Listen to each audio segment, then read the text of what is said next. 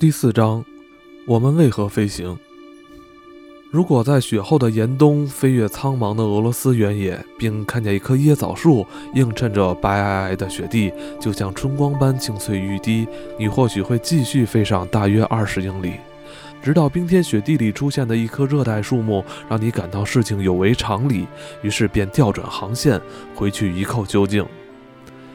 你或许会发现那并不是棵椰枣树，如果它依然是，那你的神经就错乱了。在五到十分钟时间里，我注视着兽群四散开去，就像横扫平原的蛮族。我无意识地注视着，几乎陷进了他们扬起的尘埃里。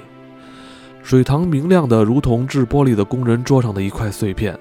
我了解下面这片土地，除了生长着的耐旱草类，它在一年中绝大多数都是死寂的。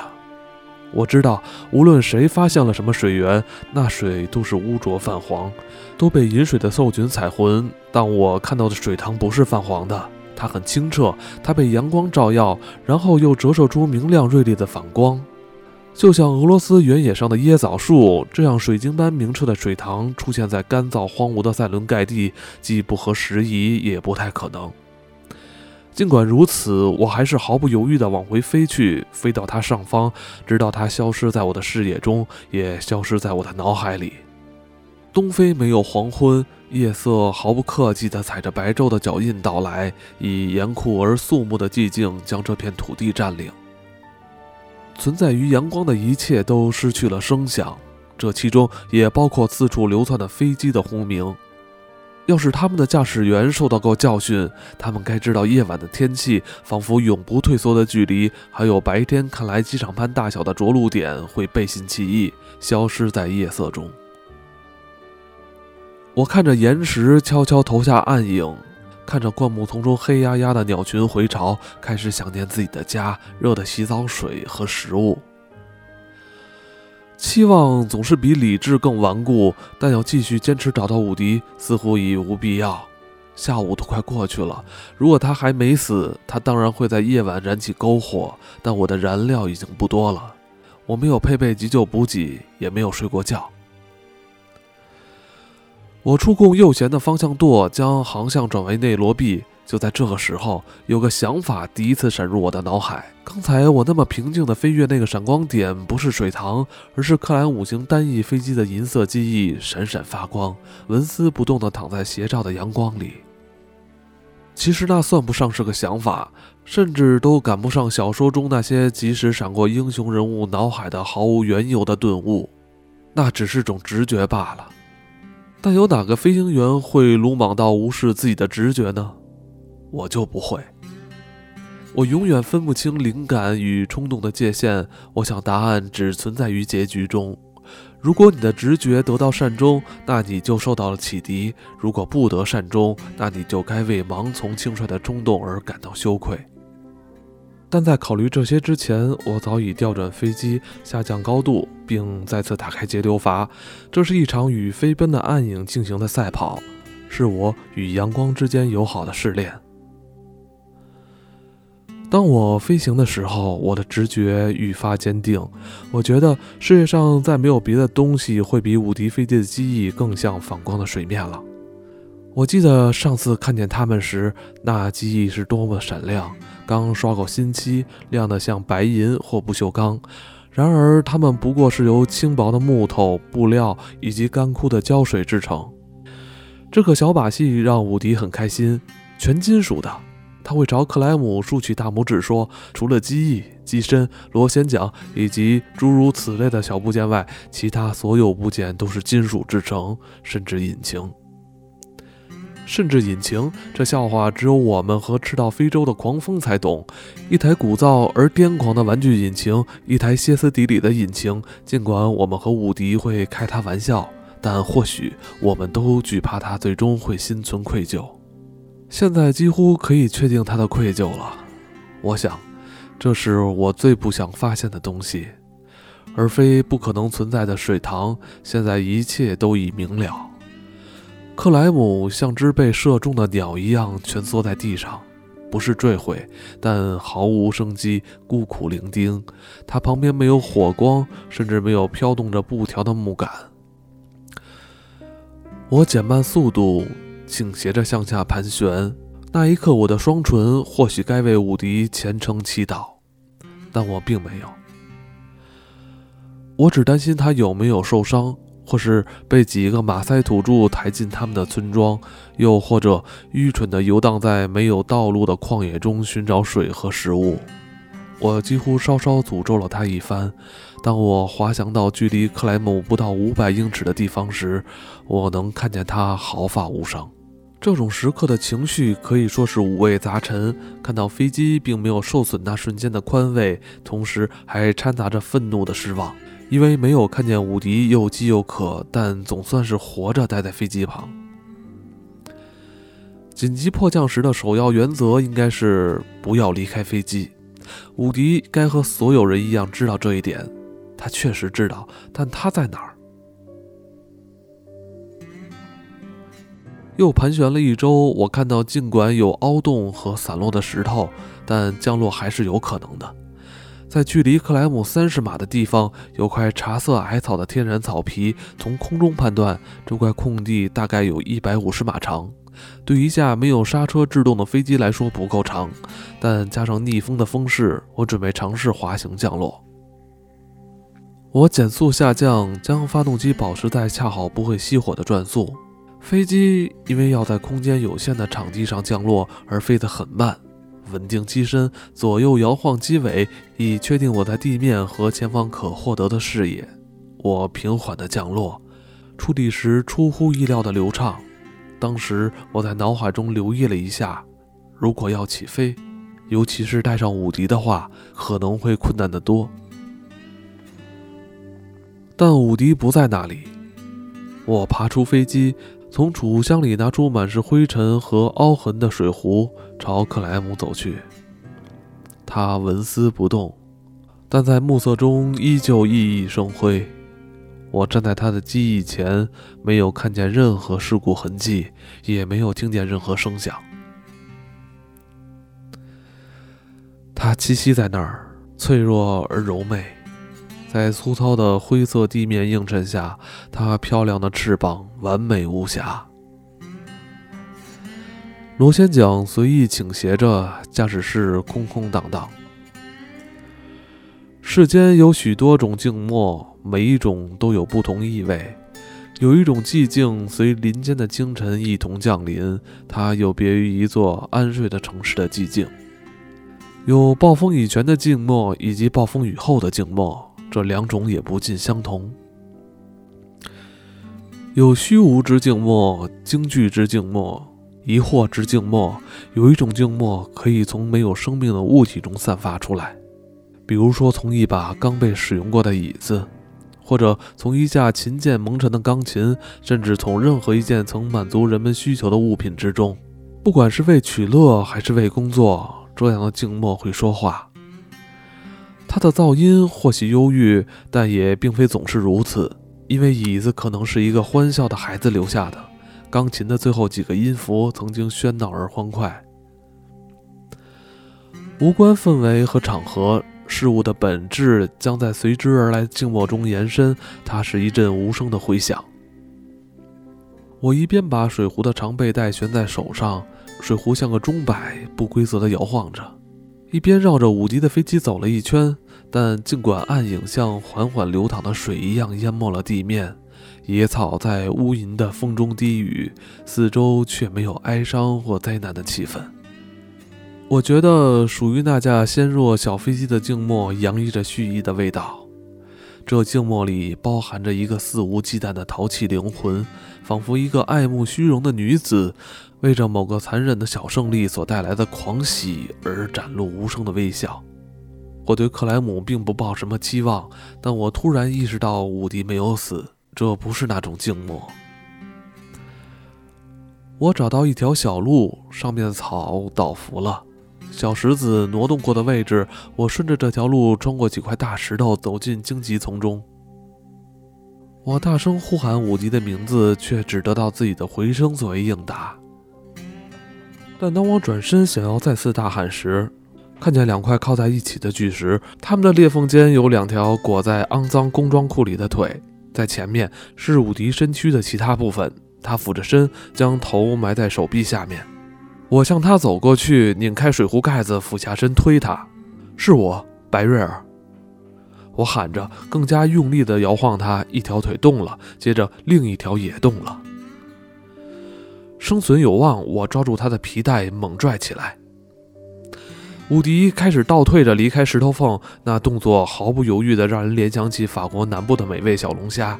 他在呻吟，我想起因为口渴而濒死的人会呻吟，而他们只需要水。我倒了几滴在他脖子后面，滴下去的时候引来惊恐的呻吟，让我一阵难受。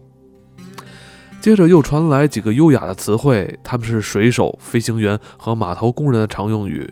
伍迪突然直挺挺地从地上坐起来。消瘦的脸庞藏在脏兮兮的胡子下面，嘴唇干裂，眼睛布满血丝，两颊深陷。他生病了，他在呲牙咧嘴的笑。我最恨被当成尸体对待了。他说：“这是侮辱。有什么吃的吗？”从前我认识一个人，每次和朋友相见，他都会说：“人生何处不相逢。”他现在应该很不开心。因为我上次看到他的时候，朋友们正纷纷脱离他的轨道，如同蜂群离开枯萎的花朵。他的世界变得孤独而空旷，但他了无新意的老生常谈里也包含着真理。我有毕肖恩辛格的故事为佐证，伍迪是证人。当毕肖恩辛格在翻滚的尘埃中走来，太阳只剩下一丁点。我们客套地和克莱姆道了别，准备起飞回内罗毕找个医生。还有一台新磁力发电机，如果找得到的话。有个骑马的人，伍迪说，但那不是一个骑马的人。我已经帮伍迪坐进飞机前驾驶舱，正站在飞机旁准备转动螺旋桨。这时，那一团尘土闯进我们这近乎英雄史诗般的场面。六只抖动的耳朵从灰尘顶端露了出来，那是三头驴子的耳朵。还有四张风尘仆仆的脸，其中三张是疾苦油男孩的脸，第四张则是毕肖恩辛格的脸庞，黧黑，胡子拉碴，而且忧郁。我从孩提时代起就认识他，在我父亲的农场上工作过好多年。你说什么我都信，伍迪说，只要你带我离开这里。百瑞尔，百瑞尔，毕肖恩辛格说：“我这是在做梦吗？”毕肖恩辛格是个锡克教徒，所以他蓄着长长的黑发和络腮胡，他们连在一起就像顶兜帽，僧侣戴的那种。他小巧严肃脸庞从兜帽中露出，有一双敏锐的黑眼睛，他们会流露出善意或是愤怒，和其他人的眼睛一样。但我觉得他们不会流露快乐，我从未见到他们快乐过。贝瑞尔，毕肖恩辛格说：“我这是做梦吗？”毕肖恩辛格是个锡克教徒，所以他蓄着长长的黑发和络腮胡，他们连在一起就像顶兜帽，僧侣戴的那种。他小小严肃的脸庞从兜帽中露出，有一双敏锐的黑眼睛，他们会流露善意或是愤怒，和其他人的眼睛一样。但我觉得他们不会流露快乐，我从未见过他们快乐过。贝鲁，他又重复道：“我不相信这事。这里不是恩乔罗，这里不是恩乔罗农场或者荣盖河谷，这地方离那儿有上百英里远啊！瞧瞧你，长高了，长大了，而我老了，正要带东西去杂货店，但我们碰上了。时隔这么多年，我们碰上了。我不相信这件事，上帝真是关照我。”人生何处不相逢嘛？伍迪在飞机里哼哼着说：“我很高兴再次见到你。”我用斯瓦西里语对毕肖恩辛格说：“我真的很高兴再次见到你。”他的打扮依旧是我记忆中的样子：厚重的军靴、蓝色裹腿、卡其布马裤、破烂的皮革马甲。这身打扮的制高点是硕大的头巾，层层缠绕，就像我记得的那样。起码有一千尺质量上佳的棉布缠成。当我还是个孩子的时候，这头巾总是让我充满好奇。它这么惹眼，而毕肖恩辛格却那么神秘。我们站在离他那些点头的驴子们几码远的地方，每头驴子都有一个安静的吉库尤男孩看管。每头驴子背上都驮着巨大的货物：锅子、锡锅、成捆的廉价孟买印刷品，用来做马赛耳环和手镯的铜线，甚至还有烟草以及土著人编头发时用的发油。有皮革做的东西，纸张做的东西，赛璐珞与橡胶做的东西，全都堆在那些巨大的包裹上，鼓鼓囊囊，东垂西荡，满满当当。这就是通商贸易，全靠蹒跚的四条腿，缓慢而耐心，不疾不徐，却确信在明天货物将会到达非洲内陆的某个柜台。毕肖恩辛格扬起手臂，指了一下克莱姆和我的禽鸟型飞机，飞机。他说：“白人的鸟类，你不是骑在他们背上吧，贝鲁？”我驾驶他们。说这话的时候，我很伤感，因为这个上了年纪的家伙用左手指着飞机。我看见他的右手萎缩残废，派不上用场。我上次看到他的时候不是这样的。所以他感慨道：“现在都用这些了，光走路不行，骑马也不管用。”现在的人们一定通过空气从一个地方到另一个地方，就像是迪基图拉，这不会带来什么好处，除了麻烦。贝洛，上帝唾弃谢曼之举，上帝已经唾弃过了。伍迪叹息着说：“我的朋友被困在这里。”我对毕肖恩辛格说：“他的飞机亮得像簇新鲁币一样的那架，出了故障，我们要回内罗毕。”不可能，不可能，有不止一百英里路呢，贝洛。天要暗了，我要把货从驴子上卸下来，煮点热茶。回内罗毕的路长着呢，即便是你乘着风回去，我们不出一小时就能到那儿。比肖恩辛格就在你生火煮茶的档口。我伸出手，老西克人握住我的手，紧紧握了一阵，就像十多年前他常常做的那样。那时他比我高，就算不戴他那巨大的头巾也比我高。只不过当年他用的是右手。他低着头看了看右手，薄薄的嘴唇上挂着微笑。怎么回事？我问。辛巴、贝露、狮子。他耸了耸肩。有天在去伊科马的路上，这让我们成为兄弟。你和我都被狮子咬过。你记得小时候在卡贝特那次吧？我永远都不会忘记。我也不会，毕肖恩辛格说。我转身走向琴鸟型飞机的螺旋桨，用右手抓住最高处的叶片，向伍迪点头致意。他坐在前驾驶舱内，准备启动。毕肖恩辛格向后退了几步，靠近他的驴子商队。三头驴停止进食，抬起头来，缩了缩耳朵。吉库尤男孩站在驴子后面等待。黑暗中，克莱姆失去了光华，不过是飞机中的夜袭别。上帝会看顾你的，毕肖恩辛格说。再见，祝财运亨通！我喊道。保持联络，伍迪大声吼道。接着，我摇动了螺旋桨。最后，他躺在东非飞行俱乐部小屋内的床上，等待食物，等待水，以及还有关怀。克莱姆型飞机是个荡妇。他说：“在非洲，哪个神智正常的人都不该驾驶装驳桥发动机的克莱姆飞机。你好好带它，你护理它的发动机，你在它翅膀上刷银漆。但发生了什么？你看看，磁力发电机坏了。”我说：“她就像个神经不正常的女人。”伍迪说：“不可理喻，甚至是个低能。”哦，比那糟糕的多。我们为什么飞行？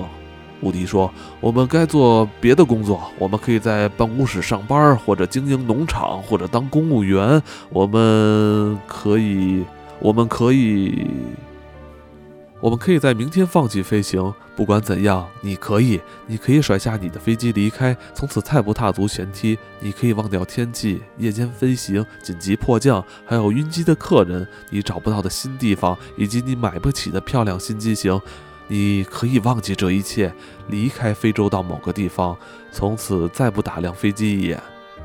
你或许会成为非常快乐的人，所以你为什么不呢？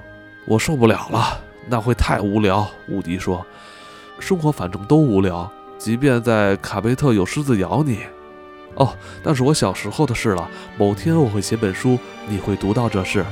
呵，千万别！”武迪说。